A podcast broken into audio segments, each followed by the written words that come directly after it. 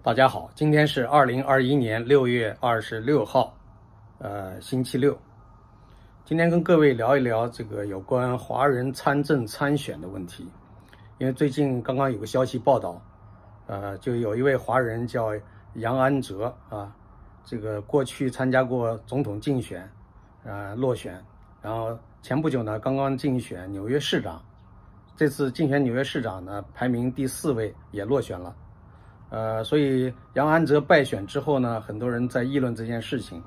呃，有的人为他感到惋惜，也有人分析他败选的原因，呃，因为他当时参加总统竞选的时候，他的一个最突出的政策主张和口号，就是如果他当选总统的话，会给美国每一个人成年人一人每月发一千美元作为政府的这样的一个补贴，这有点感觉是一种社会主义福利，是吧？所以很多人不喜欢他，我也一开始就不喜欢他，呃，但是居然这一个就这么单一的政策主张还有很多人支持，呃，所以呢，他还是热闹了一阵子，啊，至少从一张陌生的面孔，后来被人们所了解，啊，过去美国人对华人参政这个了解的不多，当然，美国政府里边其实也有过几位呃华人部长，呃，美国国会也有华人的议员，但是呢，好像大家认为华人。是美国政界的这个少数族裔啊，不构成什么重要的影响力量，所以都没有太在意啊。那么如果多一点华人参政议政，当然是件好事。所以呢，对于呃杨安泽败选这件事呢，我认为既是一件好事啊。有人会感到说，呃，是是不是一件坏事啊？他又败选了啊？败选其实不是坏事啊，败选是增加经验嘛，至少是给人们增加一个印象，嗯。那么，呃，其实很多人都不了解，都说杨安泽啊是，呃，美国历史上第一位竞选美国总统的华人，呃，这个说法是错误的，啊，我们要告诉大家，呃，早在一九，我看是哪一年啊？一九六四年，一九六四年的时候，就有一位华裔啊美国人叫邝友良，邝是左边是广东的广。右边是一个耳朵啊，邝有良，啊有是有益的有，良就是我这个夏夜良，呃良好的良，呃邝有良呢，他的英文名字比较难以辨认，叫 Hiram Leon，呃这个拼法很怪，因为他是，呃出生在夏威夷，呃他的父母呢应该是来自中国广东那一带的移民，那么邝有良呢是。不但是第一个参选美国总统的华裔，而且呢，他在美国国会中，呃，是成为第一位参议员，啊，从一九五九年，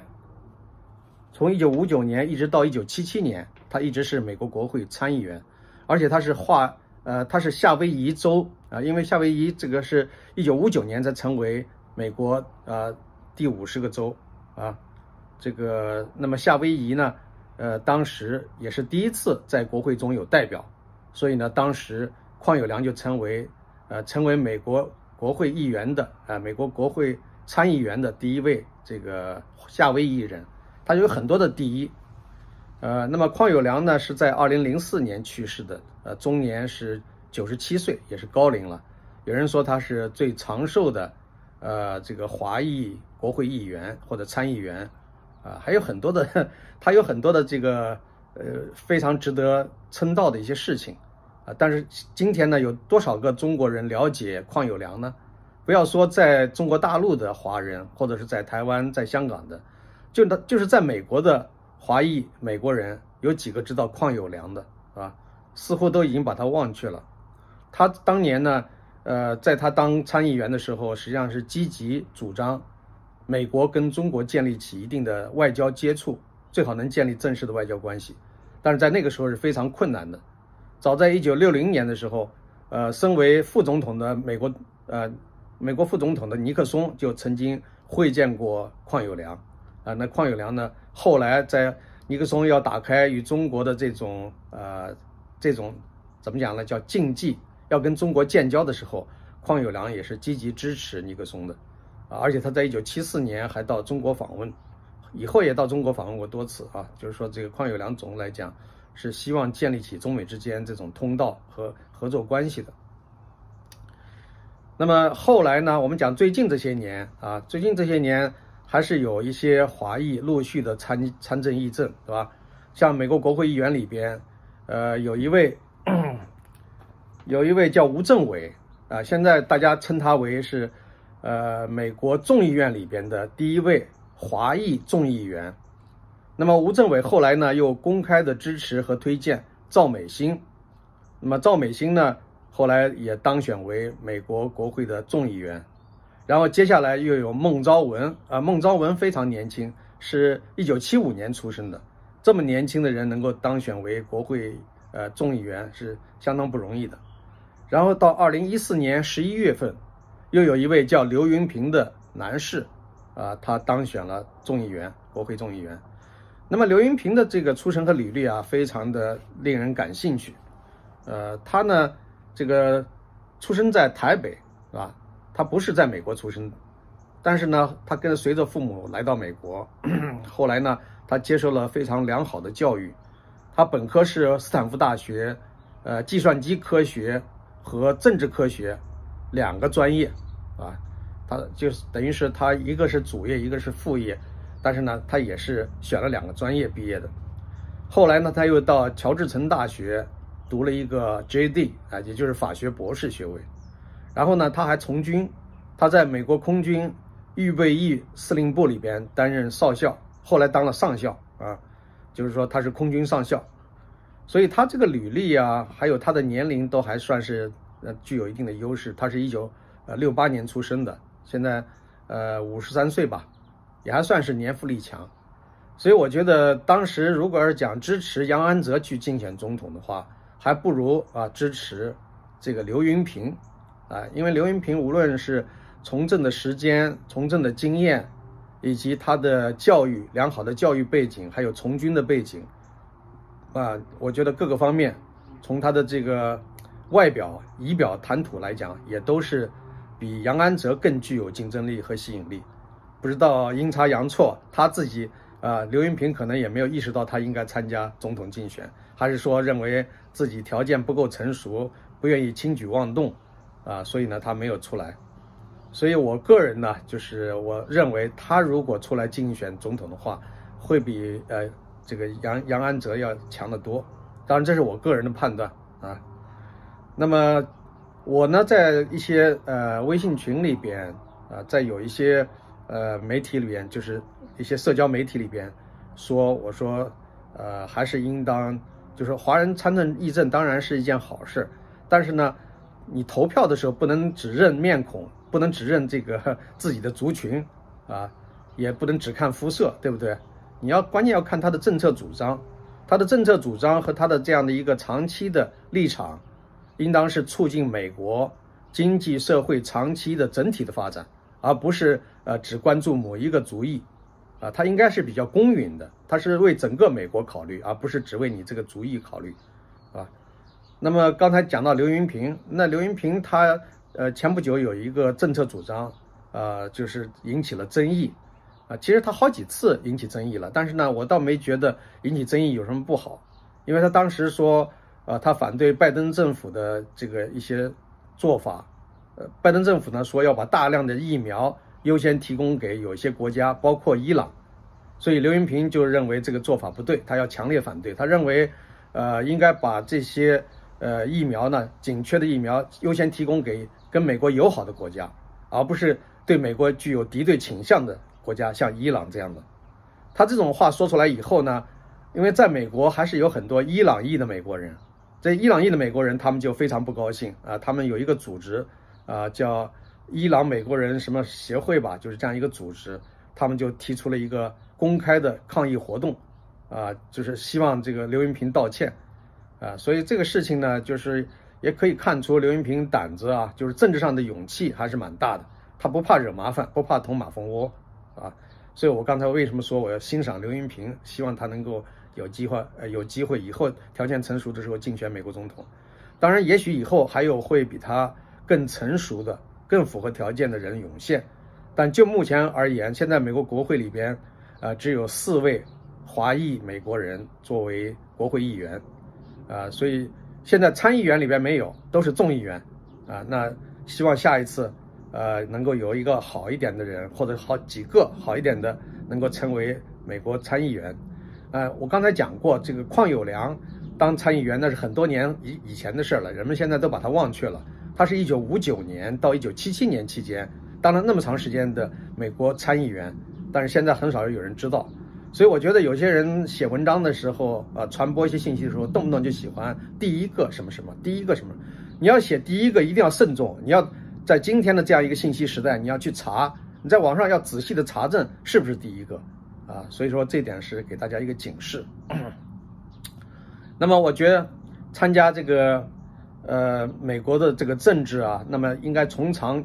从长考虑。也就是说，呃，第一代移民啊，新新移民通常不太容易，呃，成为美国政界有力的竞争者。为什么呢？首先，语言文化关就不一定能过，啊，大家都知道，第一代新移民通常都是，呃，在成年以后进入美国的。你比如说，我们改革开放四十年来，从中国大陆留学到美国的，或者有各种各样的亲属关系移民到美国来的，他们来到美国之后，经过多年的奋斗打拼，好不容易在有些地方站稳了脚跟，他们的语言和文化。也只是在一个非常粗浅的层次，